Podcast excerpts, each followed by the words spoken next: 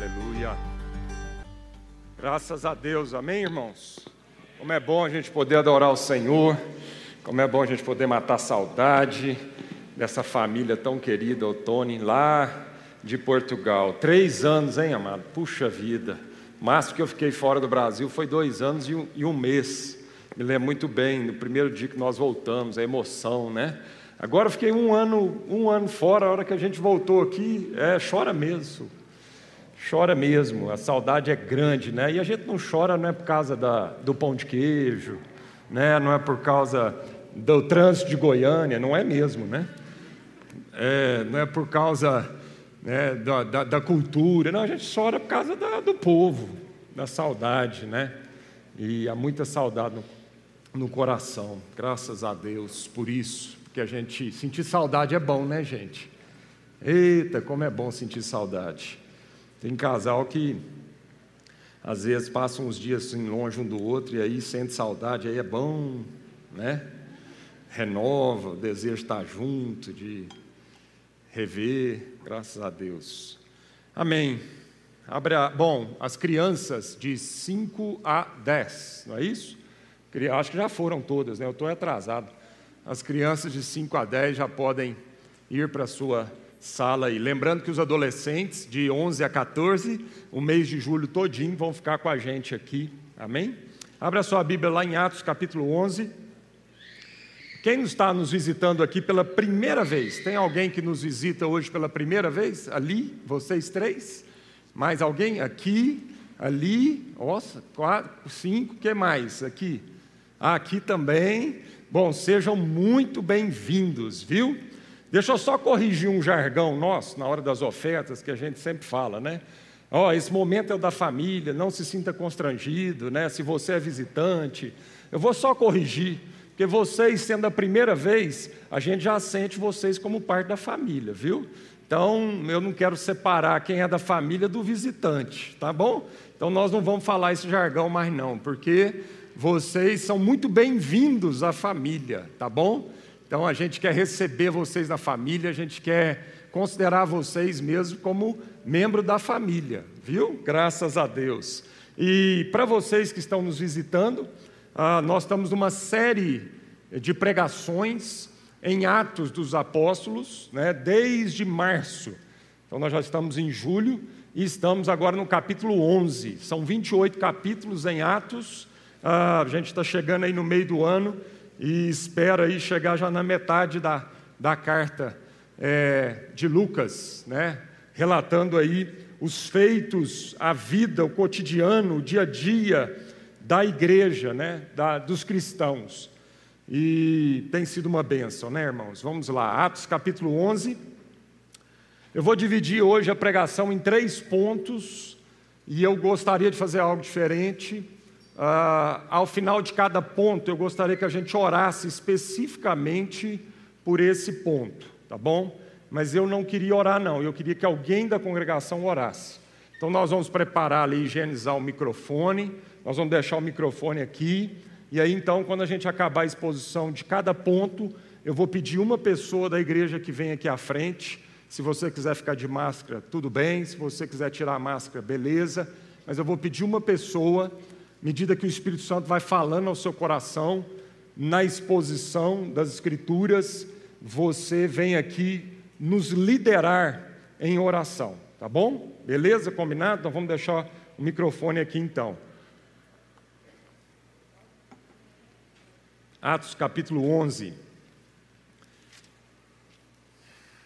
Na verdade, Atos capítulo 11 é quase que uma repetição do trecho do capítulo 10, na verdade é Pedro respondendo aos apóstolos que ficaram em Jerusalém, lembrando aqui de domingo passado, capítulo 10, o pastor André, André pregou, Pedro estava em Jope, ele tem uma visão, nós vamos ver isso agora, ele vai para Cesareia, na, encontrar com Cornélio e a família de Cornélio e alguns amigos de Cornélio na casa de Cornélio. E aí então essa notícia chega aos apóstolos na Judéia, lá em Jerusalém, e tem e mais alguns irmãos lá da Judéia. E aí então esses apóstolos, né, questionam Pedro: como é que é isso? Você entrou na casa de um gentio, gentio é aquele, toda aquela pessoa que não era é, judeu. Você entrou na casa de um gentio e comeu na casa de um gentio? Explica para a gente isso, né?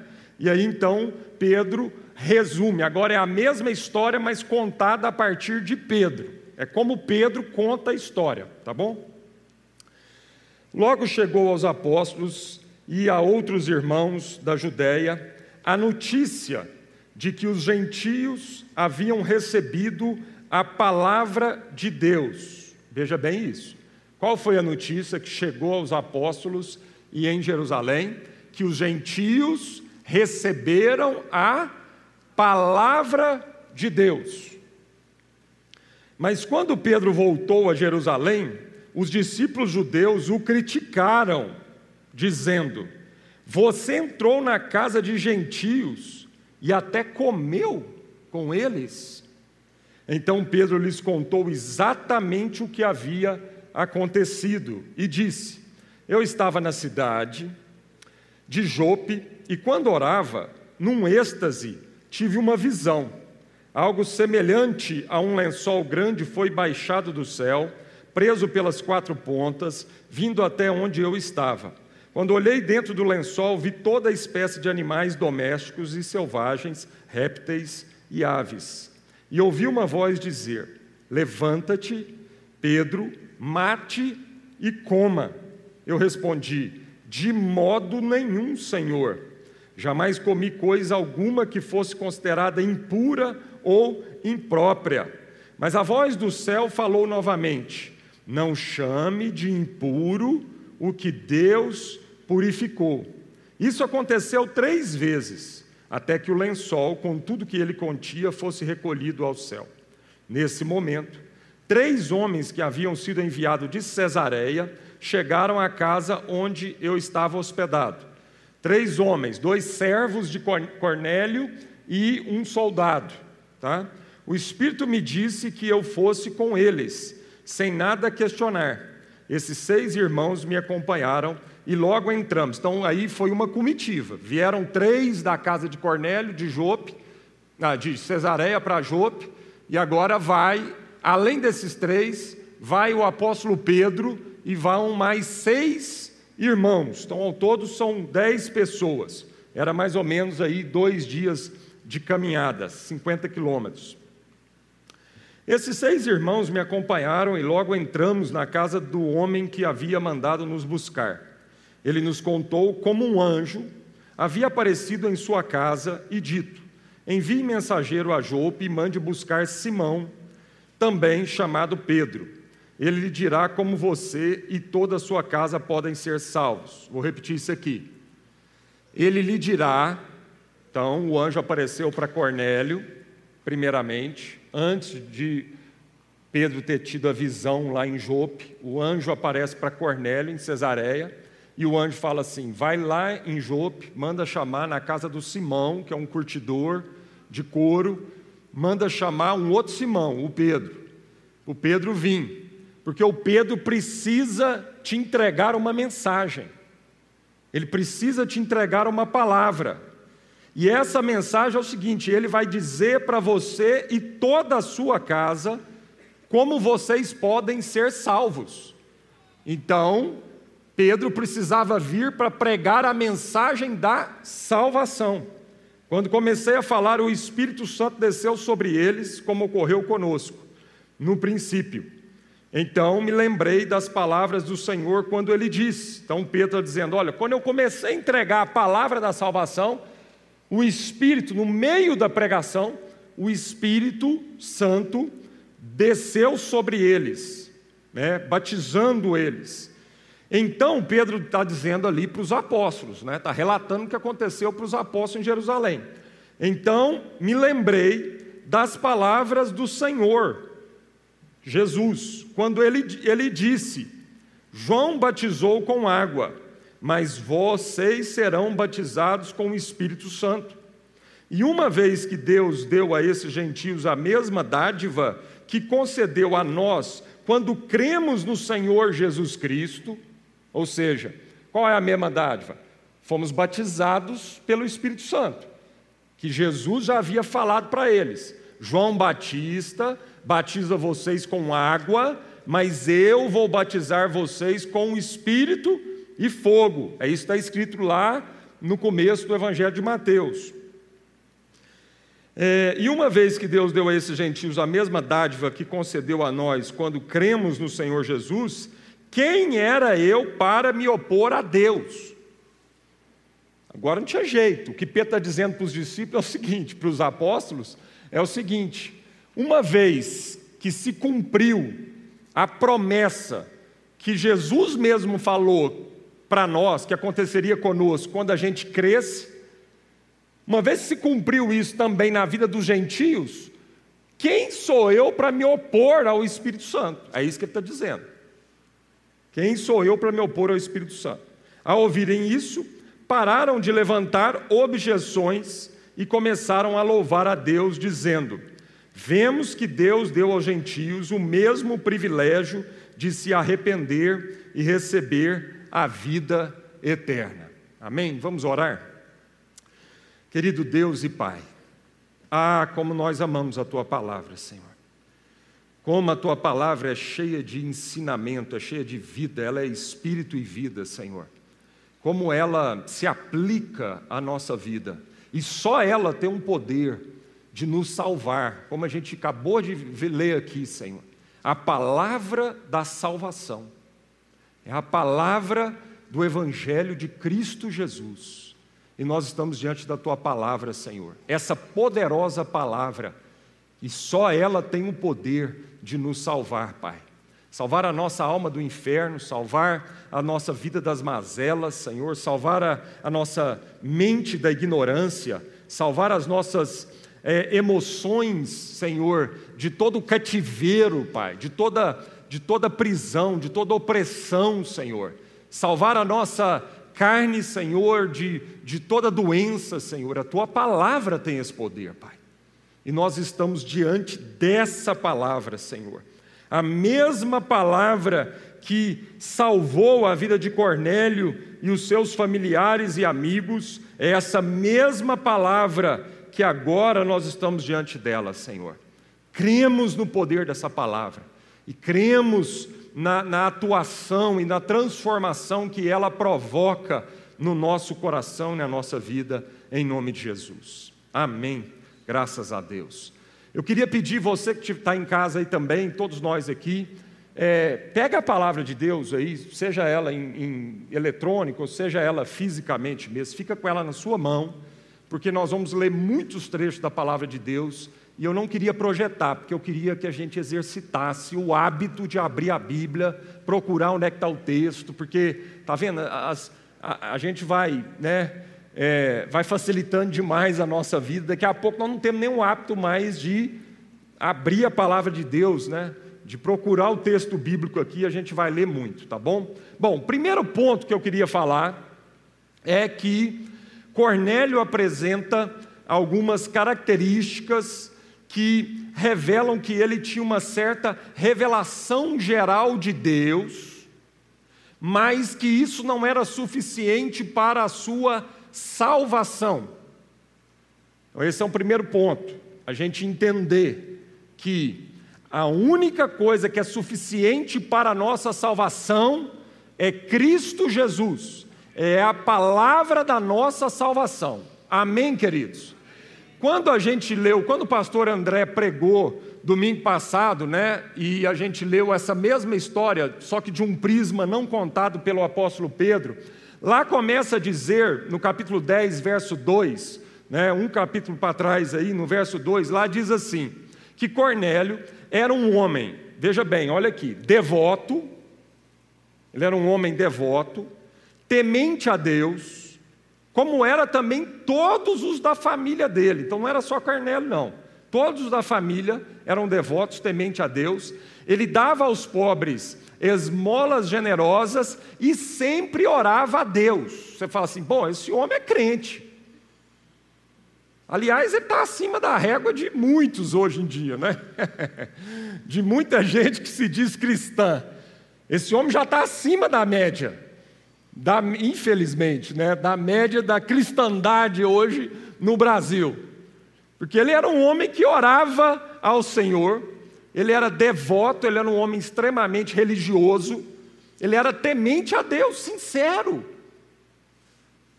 Ele era sincero. Ele, ele, ele temia a Deus. E ele também era um homem de obras. Né? Ele era generoso nas esmolas.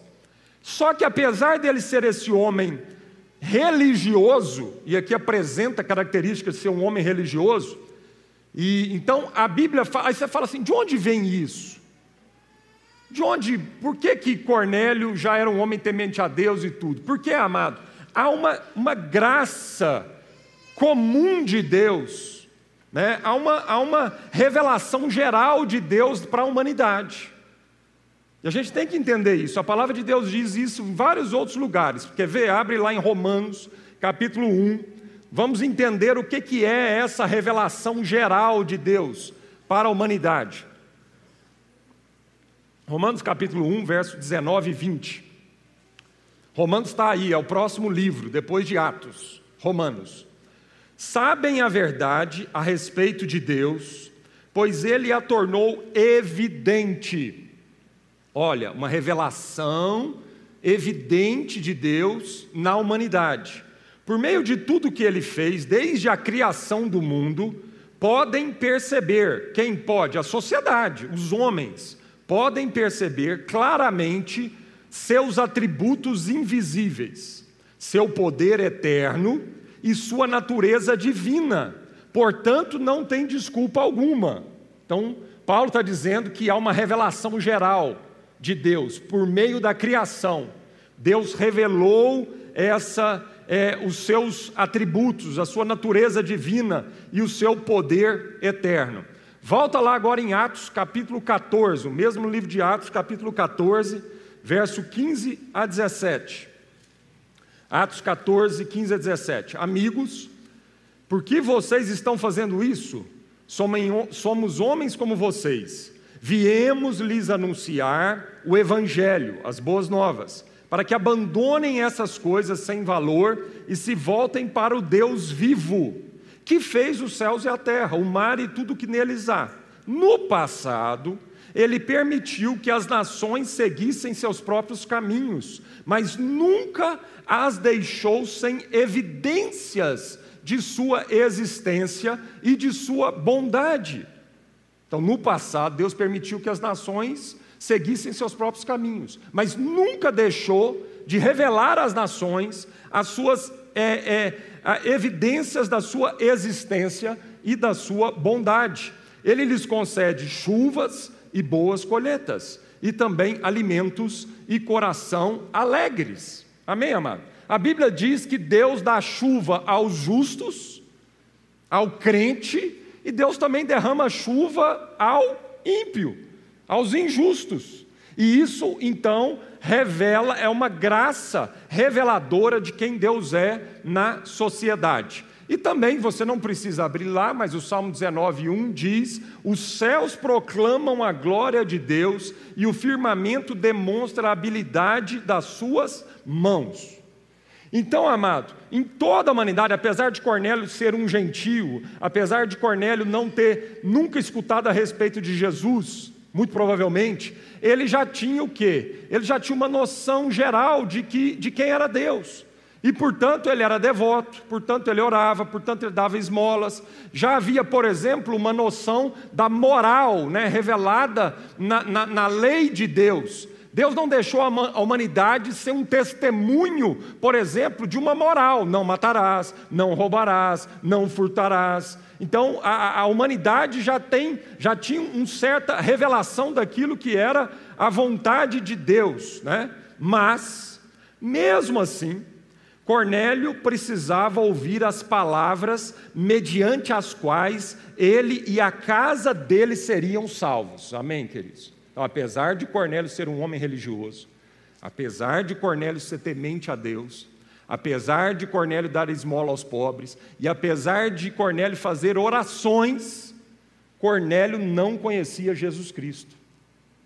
Cornélio precisava receber as palavras da salvação. Tudo isso não era suficiente para a sua salvação. Amém, irmão? Frequentar culto ao domingo, frequentar culto na quarta-feira, fazer orações, dar, fazer caridade, isso tudo é muito bom, mas isso não é suficiente para a sua salvação e para a salvação de ninguém. Está claro isso? Porque às vezes a gente acha que só porque a pessoa é religiosa, a gente acha então que tudo está resolvido na vida dessa pessoa. Não. Cornélio e sua família eram extremamente religiosos. E ainda assim, a palavra de Deus diz que ele precisava ouvir a palavra da salvação, que nós lemos aqui em Atos 11, 14. Eu vou repetir. Ele, ele quem? Pedro, o anjo falou para Cornélio que alguém chamado Pedro precisava né, lhe dirá como você e toda a sua casa podem ser salvos. E sabe o que é lindo, amado? Ué, o anjo não já apareceu para Cornélio? Aí você fala assim: por que, que Deus não encurtou o trabalho? Não é a nossa mente pragmática. Por que, que o anjo, que já apareceu para Cornélio, para falar que ele tinha que mandar alguém lá buscar o Pedro, porque o Pedro vai falar para ele da salvação, por que, que o anjo já não falou a palavra da salvação para Cornélio? Olha que coisa linda, mano. Porque Deus derramou isso para nós, a igreja. Esse é um dos maiores privilégios na vida. Um dos maiores privilégios na vida de um filho de Deus é proclamar a palavra da salvação para alguém que ainda não conhece a Jesus Cristo. Irmão, se isso é um dos maiores privilégios que alguém pode ter, que até os anjos anelaram por isso, e Deus deu para nós, os filhos de Deus, a igreja, por que, que nós não estamos pregando a palavra da salvação? Qual foi a última vez que você encontrou com alguém e você pregou a palavra da salvação para alguém que não conhece a Jesus?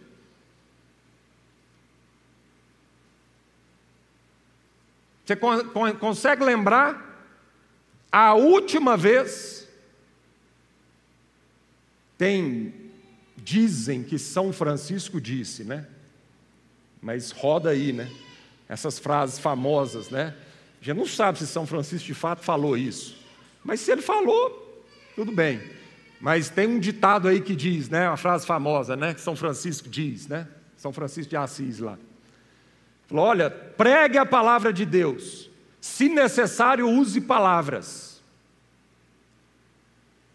É bonita essa frase, né? A gente entende que nós devemos pregar a palavra de Deus também com as nossas atitudes também com a nossa coerência, também com o nosso procedimento. Mas cuidado, porque nada substitui a pregação verbal da palavra de Deus. Nada substitui você falar a palavra de Deus, você pregar a mensagem de salvação. A Bíblia não diz que é pelas suas atitudes que a pessoa vai ser salva, ela diz que Pedro precisou ir lá e ele precisou pregar a palavra da salvação. A Bíblia não diz que é o seu testemunho que vai converter, no sentido, né, você tem que pregar a palavra da salvação. E às vezes a gente usa isso porque a gente tem vergonha, a gente não quer o risco de pregar a palavra da salvação, porque a gente tem medo de como é que vai ser a reação da outra pessoa. A gente às vezes não quer ser mal interpretado. Então, às vezes, a gente não prega a palavra da salvação. Mas, amado, nós precisamos pregar a Bíblia. É isso que, que o anjo falou para Cornélio, que era um gentil, não salvo. Amém? Atos 10, 36. Volta só um pouquinho aí. Qual é a mensagem da salvação? Esta é a mensagem de boas novas para o povo de Israel. A paz com Deus por meio de Jesus Cristo, que é Senhor de todos. Então, qual é essa mensagem da salvação? A paz com Deus por meio de Jesus Cristo, que é Senhor de todos. Vai olhar a pregação dos discípulos em Atos. Lá, começando lá em Atos capítulo 2, com a primeira pregação da igreja, quando Pedro, cheio do Espírito Santo, pregou. Como é que ele pregou? Vai olhar em Atos as pregações dos, dos discípulos dos apóstolos. São pregações o que, amado?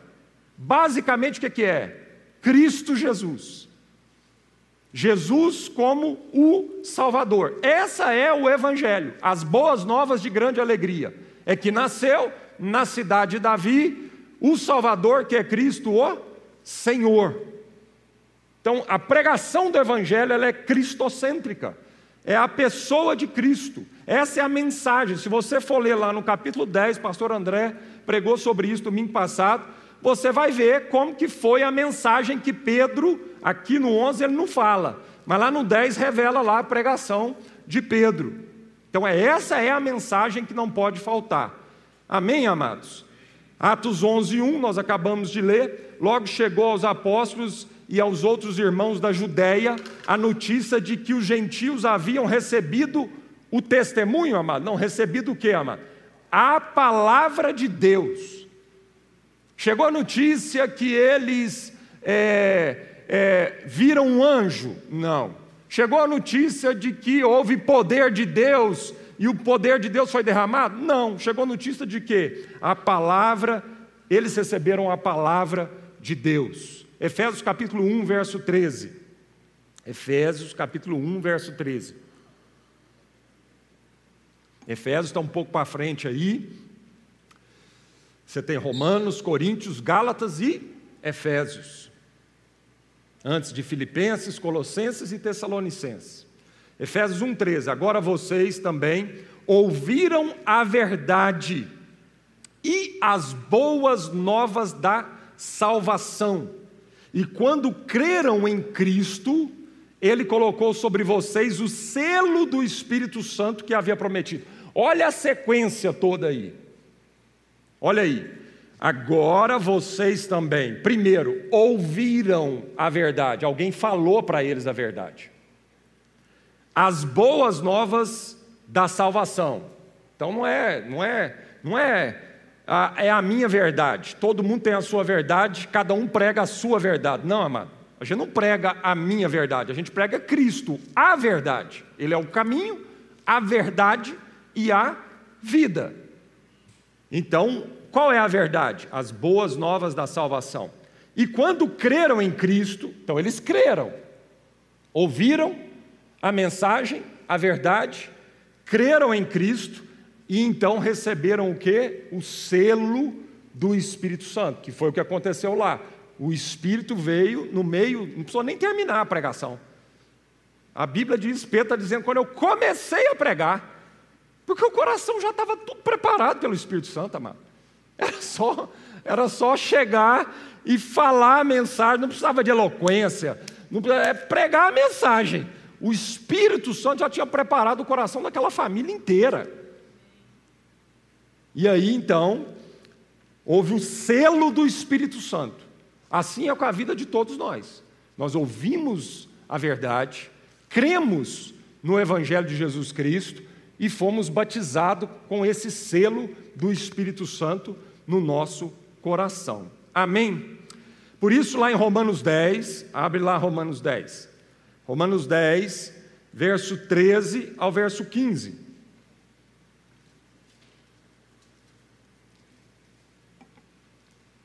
Romanos 10, 13 ao 15. O que, que diz aí? Pois todo aquele que invocar o nome do Senhor será salvo.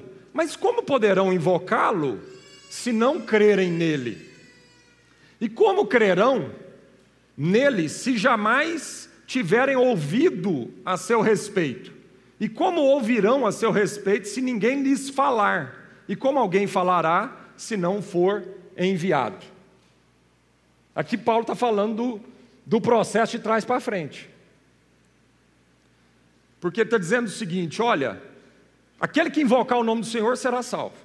Como é que eles vão invocar se eles não creem? Como é que eles crerão se não ouvirem? Como é que ouvirão se não alguém não falar para eles? E como é que alguém vai falar para eles se esse alguém não for enviado pela igreja? Está vendo o processo todo aí, amado?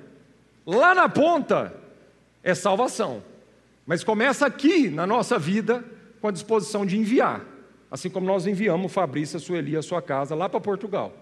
Assim como nós temos que agora orar, nós vamos orar agora, porque nós precisamos enviar a sua vida. E você precisa me enviar. Nós precisamos orar agora para que a gente envie um ao outro. Envie dando condições espirituais, materiais, investindo dinheiro, investindo recurso, para que a gente vá. E vá aonde, amado? Vá a alguém que nunca ouviu falar de Jesus. Vá a pessoas que não entregaram a sua vida ainda para Jesus. E tem gente que nunca ouviu falar, amados. Como é que eles vão crer se eles não ouvirem a pregação da salvação? Como é que eles vão ouvir se a gente que conhece não sair do nosso lugar e a gente então enfrentar as adversidades, enfrentar tudo aquilo que nós vamos precisar enfrentar, perseguição, dificuldade, botar a mão no bolso, a gente sacrificar, para que a gente entenda a importância da pregação do Evangelho. Porque sem pregação do Evangelho não há possibilidade de conversão a Jesus Cristo. E se não houver conversão a Jesus Cristo, amado, não há salvação, não há esperança para a humanidade, para o ser humano. Não há. Solução no Brasil não está na política, não está no governante, solução para o Brasil não está na economia, solução para o Brasil não está na cultura, melhorar a cultura brasileira. Não está, amado, só tem uma solução para o Brasil: Jesus Cristo. Então a igreja, aquilo que é a nossa missão, é pregar o Evangelho, é levar esse Evangelho, seja para o seu vizinho, seja para o seu familiar, seja para o seu colega de trabalho, levar o Evangelho. Porque às vezes, amado, eles são religiosos. Às vezes ele é temente a Deus, ele é devoto, ele, ele frequenta ambientes religiosos, mas ele não é salvo. Cuidado, porque às vezes você fala assim: ah, mas é, ele tem um, um, um estereótipo. Você tem certeza que ele de fato conhece a Jesus Cristo? Às vezes nós vivemos numa Goiânia extremamente religiosa. Se você hoje sair nas ruas de Goiânia, especialmente à noite, você vai ficar né, 8 horas da noite, saia nas ruas de Goiânia 8 horas da noite, você vai ver a quantidade de né, templos religiosos abertos. E provavelmente mais de 50% da cidade está dentro de um templo desse, no dia de hoje. Mas a pergunta é: como Cornélio, Cornélio era um homem religioso, mas precisava de alguém ir lá pregar o evangelho da salvação para ele. Amém, queridos? Vamos orar agora sobre isso.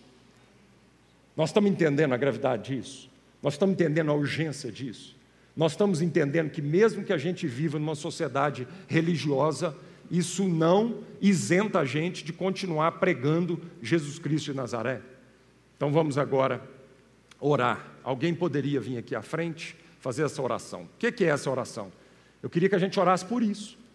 Eu queria que a gente orasse para que Deus desperte o nosso coração essa urgência, para que Deus nos tire da nossa zona de conforto, para que Deus vença com a nossa timidez, o nosso medo de ser ridicularizado. Se realmente a gente crê nisso, amado, se realmente a gente crê nisso, nós precisamos avaliar o tanto que nós temos pregado a mensagem da salvação. Porque às vezes, amado, Deus está dando sonhos para as pessoas de que alguém viria para pregar o Evangelho para ela. E a gente está retendo isso na nossa vida. Vamos orar então, vem cá, Max. Você que está em casa aí também, se coloque em oração agora, amém? Amém, Senhor Jesus. Nós queremos, meu Deus, nos submeter a esse processo inevitável de crer no Senhor. Está escrito, meu Deus, que se alguém crer no Senhor conforme as Escrituras, do seu interior fluirão rios de águas vivas.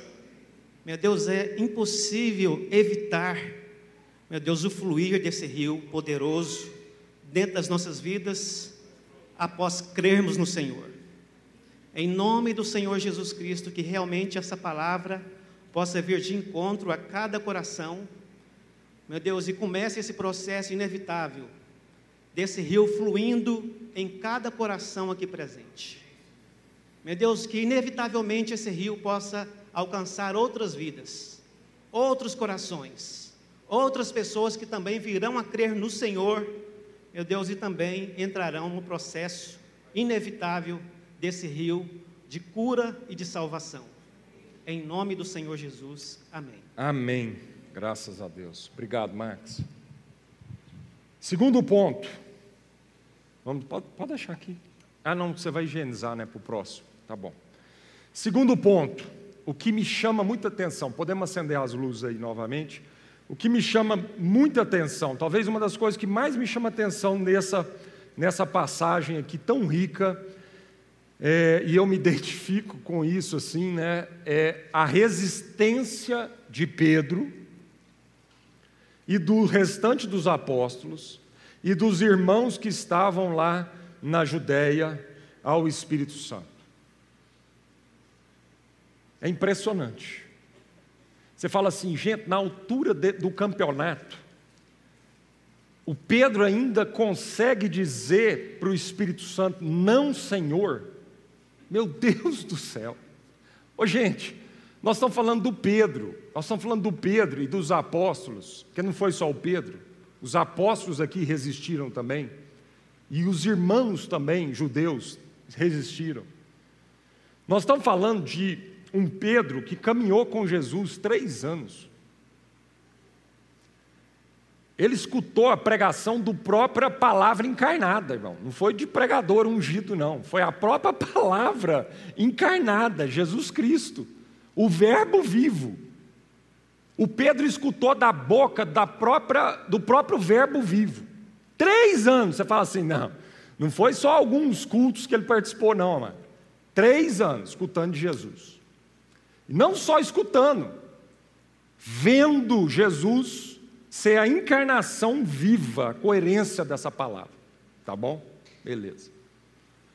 E aí então, Pedro nega Jesus três vezes. E Jesus, antes de ir para a cruz, Pedro tem a coragem de falar para ele assim: é porque é o seguinte, o Pedro, ele, ele, a gente, ele, ele carrega a culpa de tudo, porque ele era o cara destemido. Ele é o cara do grupo, é aquele que fala o que todo mundo queria falar, mas ninguém tem coragem. Esse era o Pedro. Por causa da personalidade do Pedro, ele falava o que todo mundo queria falar, mas ninguém, mas ninguém tinha coragem. Aí ele falava. Então, coitado, ele sofre a, a bronca, a culpa. Mas o Pedro somos nós. É porque a gente, às vezes, não tem coragem de falar. O Pedro, quando Jesus falou que ia para a cruz, o Pedro teve a coragem de dizer para Jesus assim: de jeito nenhum, o senhor não vai para a cruz, não. O que, que, é isso? O senhor na cruz? De jeito nenhum. E o Jesus, Jesus, arreda-te de mim, Satanás. Você não cogita, né? Das coisas de Deus, mas das coisas dos homens. Aí o Pedro nega Jesus três vezes. E ele falou para Jesus. Ele falou para Jesus: Eu nunca vou negar o Senhor. Somos nós, né, irmãos? Eu nunca vou negar o Senhor. Ô oh, Pedro, antes do galo cantar, antes de amanhecer, você vai me delegar, não é uma não, são três vezes, tá bom. Aí Jesus morre. Aí Jesus ressurreta, encontra com ele. Aí Jesus pergunta: Pedro, tu me amas? Três vezes. Três vezes negando, três vezes ele te entender, para ele entender isso. Três vezes. Tu me amas, Pedro? Amo, Senhor. Ô Pedro, então cuida das minhas ovelhas. Segunda vez, tu me amas? Amo, Senhor. Terceira vez, Ô Pedro, eu estou te perguntando três vezes, porque é tão enraizado na sua mente a sua religiosidade, que isso cega você. Você não consegue enxergar pelo Espírito, Pedro. É tão entranhado, é tão incrustado na sua vida a religiosidade, que você não consegue perceber, Pedro. Pedro, tu me amas? Amo. Pedro, se você me ama, você vai amar as minhas ovelhas. Não adianta, Pedro, você ser todo legalista, todo religioso, fazer todos os dogmas certinho, Pedro, se o seu coração não ama o irmão. Isso não é me amar, Pedro. Ô Pedro, ser devoto, frequentar culto todo dia, fazer suas orações na hora terceira, na hora nona, na hora décima segunda, Pedro, Só fazer essas coisas não significa que você me ama, Pedro. Você me ama, Pedro? Ama. Então ame os seus irmãos, Pedro. Porque essa é a evidência de que de fato você me ama, Pedro. E João escreve isso nas suas cartas. Como alguém pode dizer que ama a Deus a quem não vê, se ele não consegue amar o seu próximo a quem ele vê? Mas você está percebendo o tanto que isso é incrustado na nossa vida? Aí agora, aí Pedro recebe o batismo do Espírito Santo, plenitude do Espírito Santo no coração dele. Aí você fala: pronto, agora está resolvido. Aí esse mesmo Espírito fala para Pedro: Ô Pedro, ele tem uma visão cheia de animal, puro e impuro, e ele vem e fala para Pedro: Pedro, mata e come. Não, Senhor. Aí você fala: não, de novo. Três vezes. Três vezes.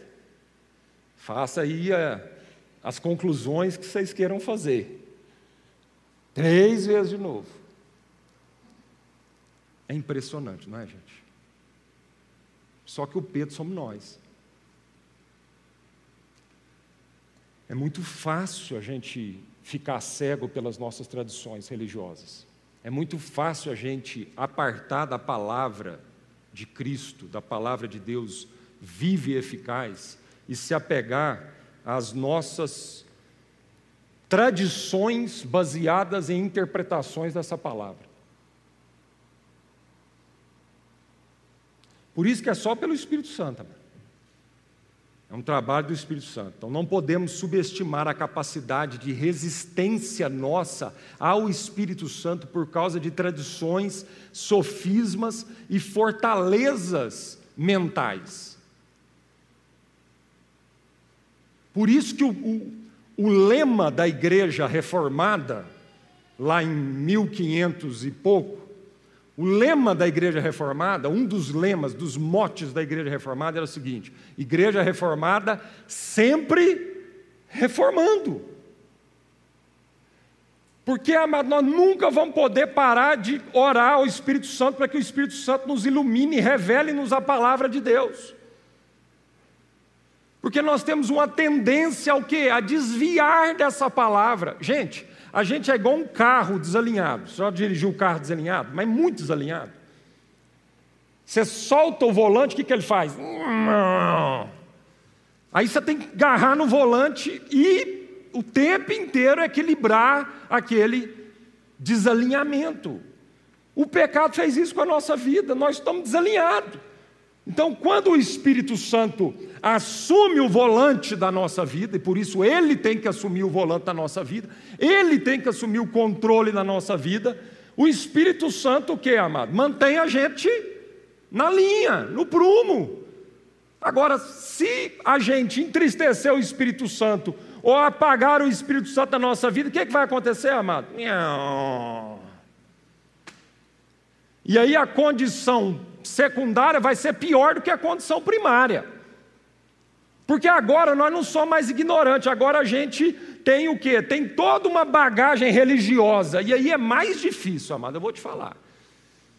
Você pegar uma pessoa religiosa e desconstruir na vida dela tudo que foi construído equivocadamente na palavra de Deus na vida dela, ou eu vou te falar, é igual reformar uma casa. Uma coisa é você pegar um terreno virgem e construir uma casa a partir daquilo ali. Outra coisa é você pegar uma casa toda com defeito crônico e você ter que arrumar aquela casa. É muito mais complicado. Colossenses capítulo 2. Abre lá em Colossenses capítulo 2.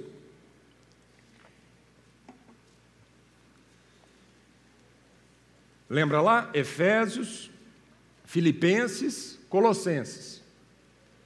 Colossenses capítulo 2, verso 8. O que é que diz aí? Não permitam que os outros os escravizem com filosofias vazias e invenções enganosas provenientes do raciocínio humano, com base nos princípios espirituais deste mundo e não em Cristo. Vou ler de novo, amado. Não permitam que os outros os escravizem com filosofias vazias e invenções enganosas provenientes do raciocínio humano com base nos princípios espirituais deste mundo e não em Cristo. Verso 11. Vai para o verso 11. Em Cristo vocês foram circuncidados, mas não por uma operação física, e sim espiritual na qual foi removido o domínio de sua natureza humana. O domínio, uma coisa sempre que puxa a gente para fora da verdade. Verso 16 agora. Portanto, não deixem que ninguém os condene pelo que comem ou bebem, ou por não celebrarem certos dias santos as cerimônias da lua nova ou os sábados, pois essas coisas são apenas sombras da realidade futura e o próprio Cristo é essa realidade. Então Paulo está dizendo aqui, qual que era a bronca lá de Pedro? Não comer um animal imundo, não é? E qual que era a bronca dos apóstolos? Não entre na casa dos gentios e coma com eles. E aí, amado, Paulo está dizendo aqui, a igreja em Colosso: não deixe que ninguém os condene pelo que comem ou bebem, ou por não celebrarem certos dias santos, cerimônias, sábados, por essas coisas. Por quê? Porque todas essas coisas foram para o tempo do Antigo Testamento. Todas essas coisas foram sombras, símbolo, é o que ele está dizendo aqui. Essas coisas são apenas sombras de uma realidade futura. E qual é a realidade futura? O próprio Cristo é essa realidade. Então, a lei de rituais do Antigo Testamento, aquilo era, foi cumprido em Cristo. E agora é o que o Espírito Santo está tentando ensinar para Pedro: Pedro, não torne impuro aquilo que eu tornei puro. Porque Cristo é a realização dessas coisas. Verso 20. Verso 20: Vocês morreram com Cristo e ele os libertou dos principais dos princípios espirituais deste mundo. Então, por que continuar a seguir as regras deste mundo que dizem? Agora entra aqui as regras, entra aqui a, a forma humana religiosa de chegar a Deus. É isso que Paulo estava condenando aqui. Paulo está dizendo o seguinte: olha, este mundo desenvolve filosofias, raciocínios humanos para se achegar a Deus a partir de si mesmo, igual a Torre de Babel. Então, essas filosofias religiosas, essas religiões humanas dizem: não mexa, verso 21, não prove, não toque, essas regras não, po não possam não passam de ensinamentos humanos sobre coisas que deterioram com o uso. Podem até parecer sábias num primeiro momento, pois exigem devoção, abnegação e rigorosa disciplina, ou uma, um asceticismo. E o que, que é asceticismo? É uma religião humana, é uma filosofia humana que por sacrificar, se autoflagelar, impor condições extremamente né, sacrificantes à carne, falava que você então vai ter uma libertação espiritual, alcançar Deus a partir de um rigoroso asceticismo. Isso são filosofias humanas, nada disso vai fazer com que você chegue a Deus, porque a única coisa que vai fazer com que você chegue a Deus é o único caminho que existe a Deus, Jesus Cristo. Podem até parecer sábias, pois exigem devoção, abnegação rigorosa, disciplina física, mas em nada contribui para vencer os desejos da natureza pecaminosa. Por isso que quando Jesus encontrou com Nicodemos, um cara extremamente, o cara era exatamente isso aqui. O Nicodemos era um religioso que parecia ser sábio, porque ele era extremamente devoto, ele era abnegado e, e impunha um asceticismo à sua carne, sacrifícios, ajoelhar, carregar uma cruz, caminhar 100 quilômetros para fazer uma penitência. O cara era isso. Quando Jesus encontra com ele, ele fala assim: nada dessas coisas tem poder de mudar a sua natureza pecaminosa. porque isso é de fora para dentro. E a obra de Deus na nossa vida é de dentro para fora. E é isso que os, os apóstolos não entenderam. Era isso que estava tão incrustado na vida dos apóstolos. Os caras caminharam três anos com Jesus, foram batizados no Espírito Santo, e mesmo assim estavam se opondo ao Espírito, por conta das suas tradições religiosas.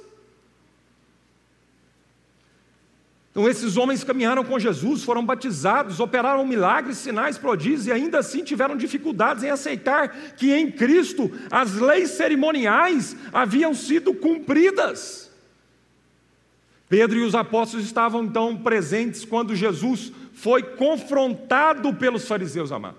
Eu vou ler um trecho bíblico, mas foram vários momentos, onde esse mesmo Pedro, que se recusa a entrar na casa dos gentios e comer com gentio, e os apóstolos, esses caras estavam com Jesus quando Jesus enfrentou esse espírito por parte dos religiosos da época, e eles mesmos sofreram a discriminação dos religiosos. Abra sua Bíblia lá então, em Mateus capítulo 15.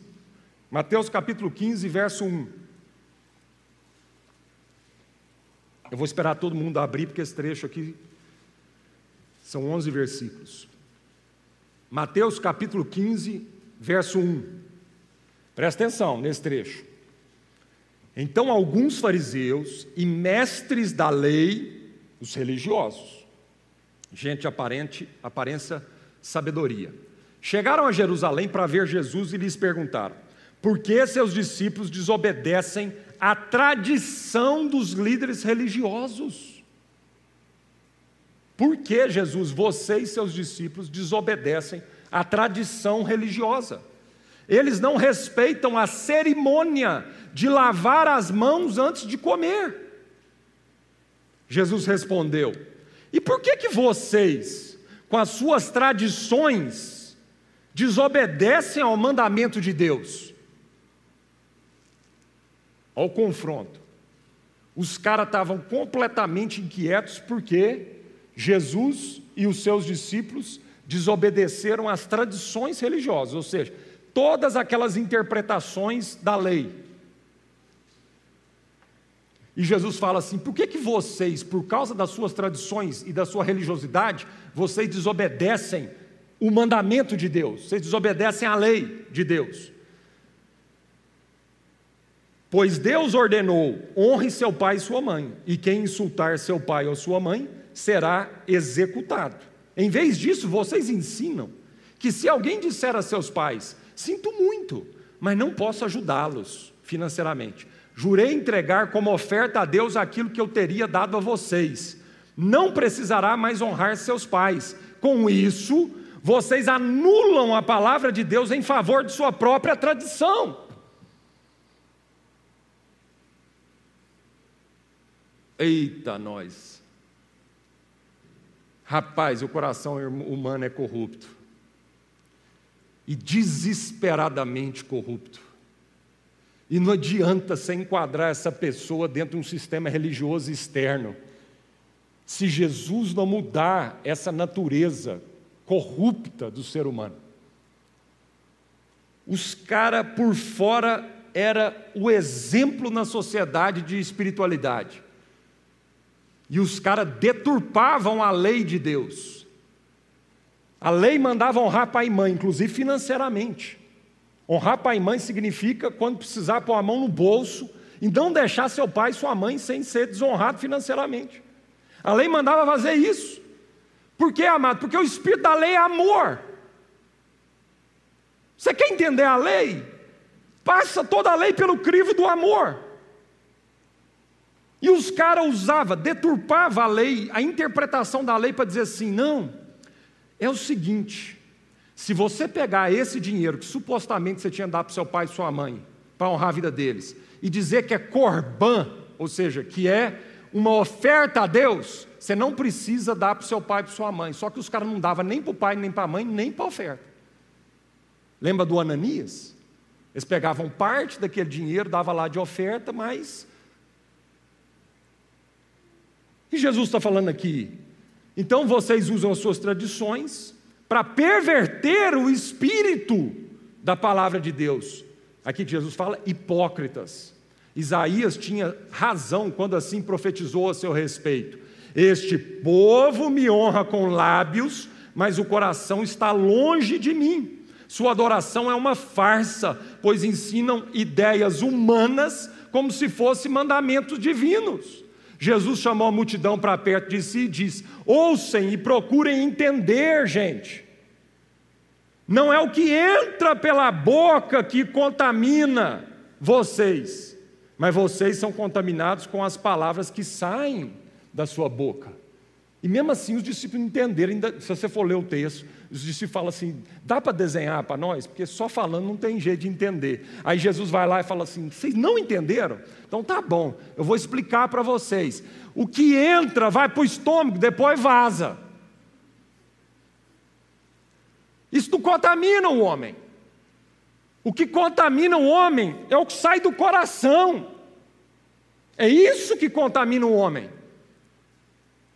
Então a palavra de Deus tem que mudar o coração, as fontes. Foi isso que Jesus falou para Nicodemos.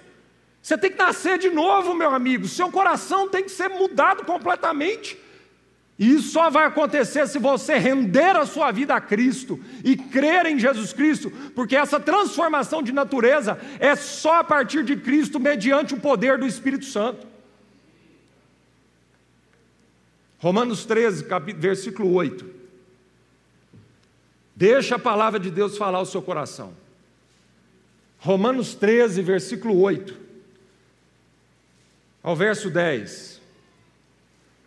Não devem nada a ninguém a não ser o amor de uns pelos outros. Quem ama seu próximo cumpre os requisitos da lei de Deus. Quem ama o seu próximo cumpre os requisitos da lei de Deus, pois os mandamentos dizem: não cometa adultério, não mate, não roube. E veja bem, ele não colocou nenhum mandamento aqui das leis cerimoniais, ele colocou aqui as leis morais, os dez mandamentos. Então, não mate, não roube, não cobice. Esses e outros mandamentos semelhantes se resumem num só. Ame o seu próximo como a si mesmo. O amor não faz mal ao próximo, portanto, o amor cumpre todas as exigências da lei de Deus. O que está escrito aí, amado? O amor cumpre todas as exigências do amor de Deus. Então, em nome de Jesus, amado, vamos parar de ser um povo legalista com seus hábitos externos e julgando um ao outro pelos seus hábitos externos, mas vamos amar a um povo. Você sabe por quê que a gente quer usar a palavra de Deus para as nossas desculpas religiosas? Porque nós não queremos amar uma pessoa até dar a vida por essa pessoa. Então a gente fica aqui procurando o tempo inteiro. Não, eu vou achar aqui um negócio para dar desculpa daquilo que eu, para separar da minha mulher. É o seguinte: eu não consigo amar minha mulher, não consigo amar meu marido. Eu vou vir aqui, pastor, me dá uma aula teológica para arrumar aqui um, uma desculpa na palavra de Deus para eu poder separar da minha mulher. Eu sou ganancioso na minha vida, eu não quero repartir dinheiro, eu não quero dar dinheiro. Então vem aqui na Bíblia, aí começa um debate. É dízimo ou não é? Dízimo é da lei? Dízimo é da lei? É antes da lei? Não é da lei? É, é, é dízimo do bruto? Não, é do líquido. E a gente fica caçando. Eu nunca vi alguém discutir teologicamente para dar mais. A gente discute teologicamente sempre para dar menos.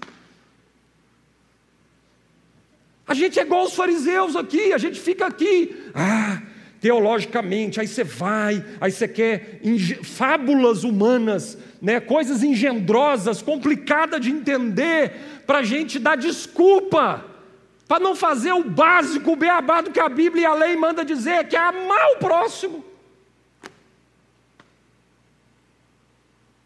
Amar o próximo. E por fim, vamos orar no segundo ponto, né? Estava esquecendo de orar. Ixi, está apertando agora as orações, hein? Quem vai poder vir aqui fazer essa oração? Vem cá, Lucas. Em nome de Jesus. Cadê o microfone? Vamos orar. E ore aí, amado. Perceba aí, peça ao Espírito Santo sondar o seu coração para ver até que ponto você não tem resistido à palavra de Deus no seu coração. Amém. Amém, Deus. Pai, muito obrigado, Pai por o Senhor tirar todo o medo do meu coração, Pai. Toda, todo egoísmo, Pai, todo ceticismo, Pai, que domina, Pai, muitas das vezes as minhas atitudes, Pai, as atitudes aqui dos meus irmãos, Pai. Te peço que quando a gente ouvir a voz do Senhor, Pai, quando a gente vê os anjos do Senhor, Pai, o Teu Espírito, Pai, a gente não possa negar, Pai. A gente realmente possa amar o irmão que precisa, Pai. A gente possa amar, Pai, quem está do nosso lado, Pai. A gente possa amar na nossa casa, Pai. A gente ama muitas das vezes o de fora, Pai, mas o de dentro, Pai, a gente negligencia, Pai. Pai, nos dá um espírito, Pai, de entender, de reconhecer a dependência que a gente precisa, Pai, do Senhor, Pai. Para que esse amor se faça verdadeiro e concreto, Pai, nas nossas atitudes, não só também em atitudes, mas em palavras, Pai. Que o pregar, Pai, possa ser além de ser um bom cidadão e ter uma boa conduta, Pai. Que possa ser em palavras, que possa ser em atitudes, Pai. Nos perdoe, Pai, muitas das vezes de deixar esse medo, esse egoísmo, Pai, essa condição humana de ter a condição perfeita, Pai, para fazer alguma coisa, Pai. Que a gente possa entender, Pai, que antes de tudo o Senhor já provisionou, Pai. O Senhor já, já pavimentou aquele caminho que precisava seguir, Pai, para que a gente pudesse levar a palavra do Senhor, Pai. Muito obrigado por isso, Pai. Amém. Amém. Obrigado, Lucas. E o último ponto aí, o Espírito Santo então é derramado sobre os gentios, né? Eu acho que essa história ela foi repetida nesses dois capítulos da Bíblia aí, porque como a pastora André pregou domingo passado, realmente é um marco, é um marco, é um divisor de águas na vida da igreja, do povo de Deus, esse batismo aqui dos primeiros do Espírito Santo na vida dos primeiros gentios. Então, amados, é, sabendo então da dificuldade do coração de Pedro, os apóstolos e dos irmãos ali, de entenderem o amor, de interpretarem a lei sempre na perspectiva do amor e nunca rejeitando, né, uma pessoa simplesmente porque ela não nasceu judeu, simplesmente porque ela não é da cor da minha pele, né, simplesmente porque ela é um pouco diferente do que eu sou. Então, é, percebendo essa dificuldade, o que, que acontece, amado? Há uma evidência do Espírito Santo. Há uma evidência, de forma explícita. Pedro viu o que? Aquele povo ser cheio do Espírito Santo. Né? Então, a resistência era tão grande da parte de Pedro e dos apóstolos, que só um evidente batismo do Espírito Santo abriria o entendimento dos apóstolos para perceberem a palavra do próprio Jesus. Porque o próprio Jesus tinha, tinha falado, né? Então, me lembrei da palavra Pedro disse aos apóstolos, no versículo 16 do Atos 11. Então me lembrei da palavra do Senhor quando disse: João, na verdade, batizou com água, mas vós sereis batizado com o Espírito Santo. Se cumprindo aqui o que Jesus mesmo disse aos discípulos, lá em João capítulo 14, você não precisa abrir lá, quando o próprio Jesus diz: Olha, eu vou, eu vou, mas o Consolador virá, o Espírito Santo, a quem o Pai enviará em meu nome, e esse vos ensinará todas as coisas e vos fará lembrar de tudo o que eu vos tenho dito. Então se cumpriu. Porque quando o Espírito Santo desce e Pedro vê aquela cena, o Espírito Santo lembra Pedro das palavras do próprio Senhor Jesus, quando Jesus disse para eles, no começo do ministério dele, João batiza, Batista batizará com água, mas eu vou batizar com o Espírito. Então o Espírito Santo lembrou no coração do próprio Pedro é, essas palavras do próprio Jesus. Amém, queridos? E foi o derramar do Espírito Santo sobre aquele povo, aquela família, que aí quebra toda a resistência na vida de Pedro, né? a ponto de Pedro falar o seguinte: olha não tem como negar. Bem que eu tentei. Bem que eu tentei negar várias vezes. Aliás, depois que Pedro falou que iria lá na casa de, de, de Cornélio, lembra? Quando ele entrou na casa de Cornélio, qual que é a primeira coisa que Pedro falou para Cornélio? Primeira coisa que Pedro falou para Cornélio, quando ele entrou na casa dele, é o seguinte: vocês sabem que eu não deveria estar aqui. Ó, eu estou aqui porque o Espírito Santo me quebrou, me moeu para eu estar aqui. Mas, gente, até assim, o cara. Ó, aí ele entra e fala assim: vocês sabem que um gentio não deveria entrar na casa. Ah, que um judeu não deveria entrar na casa de um gentio. Deus quebra nosso coração. Senhor, quebra nossas resistências. Quebra as barreiras, Jesus. Quanta gente tem barreira. Oh, meu Deus do céu. Quando a gente, quanto a gente está se separando das pessoas pelas nossas tradições e religiões. O quanto da sociedade brasileira, amado, muitos têm aversão a crente. Porque essa igreja ainda no Brasil é muito mais como Pedro do que como Jesus, que entrou na casa do pecador, que não teve medo de se contaminar, como diz o André aqui semana passada, que tinha consciência que era luz.